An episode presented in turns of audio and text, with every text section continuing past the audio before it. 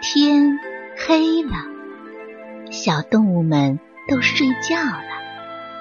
小宝宝躺在温暖的被窝里，闭上眼睛，听有趣的故事。宝贝，晚安。《小章鱼历险记》。在妈妈的守护下，小章鱼终于孵化出来了。一阵海浪涌来，小章鱼被吹散了，妈妈不见了，兄弟姐妹也没了踪影。他张开嘴，刚要叫喊，海水进入嘴里，他差点被呛晕了。惊恐中，小章鱼抓住了浮游生物龟藻的腿，随着龟藻在海上漂流。小章鱼很快就适应了周围的环境，它勇敢的独自学习捕食、伪装等各个本领。他不仅学会了章鱼家族的生活技能，还在陌生的环境中练就了一身应对外界的生存本领。有一次，小章鱼睡午觉醒来，睁开惺忪的睡眼，觉得肚子饿了，就从一艘沉船的甲板缝隙里。游出来，去觅食。他一边哼着自己创作的歌曲，一边在海水中游来游去。我是快乐的小章鱼，咿呀咿呀咿。突然，他发现一只海鳗晃晃悠悠的朝这边游过来了。海鳗可是章鱼家族的天敌呀！怎么办呢？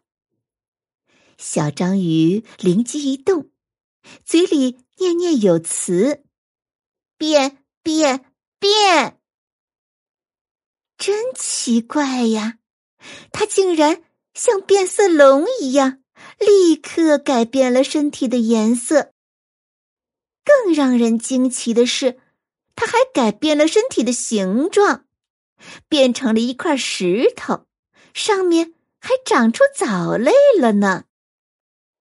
海鳗游了过来，咦，明明这儿有一只章鱼的呀，去哪儿了？海曼一边自言自语，一边揉了揉自己的眼睛。可是自己眼前。分明是一块石头啊，哪儿有章鱼的影子呀？海曼生气的朝那块石头吐了口唾沫，狠狠地说：“哼，让我空欢喜一场！”小章鱼见海曼走了，马上去掉伪装，继续在海中觅食。他又哼起了自己独特的歌曲。我是快乐的小章鱼，咿呀咿呀咿。一只大鳌虾举着一对大钳子，虎视眈眈的坐在前方不远处。小章鱼见了，高兴地说：“哼，美味来了，我一定要捉住它。”小章鱼太轻敌了，伸开所有的长腕，准备包围大鳌虾，将它活捉。可是大鳌虾可不是那么好对付的，它灵活的转到一边躲开了小章鱼的攻击。大鳌虾看准机会。用自己的大钳子一下子就钳住了小章鱼的一条腕，啊！哎呀，疼死我了！小章鱼疼的呀，眼泪都流下来了。可是现在不是哭泣的时候，小章鱼必须勇敢的摆脱大鳌虾的攻击。他灵机一动，决定采用壁虎的战术。当壁虎被敌人咬住尾巴的时候，壁虎就会主动挣断尾巴逃脱。小章鱼将计就计，将这条腕挣断、抛弃掉。为了迷惑大鳌虾，小章鱼又连续喷射墨汁。墨汁黑乎乎的，遮住了大鳌虾的视线。小章鱼借机迅速游开，终于得以死里逃生。小章鱼失去了一条腕，它一边游动，一边紧急收缩伤处的血管止血。它有自己的办法。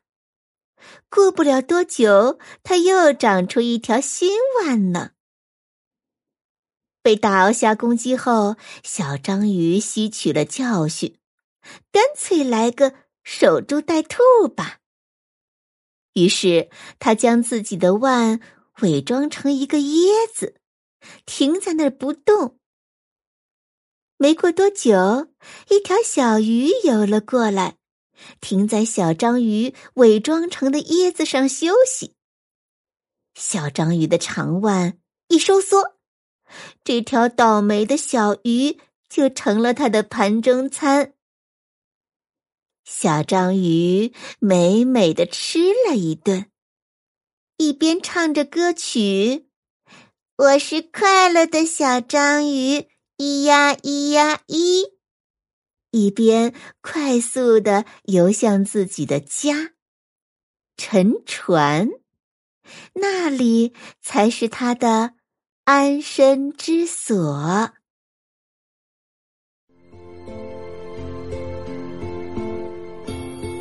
小朋友们，故事讲完了，该睡觉了，宝贝，晚安。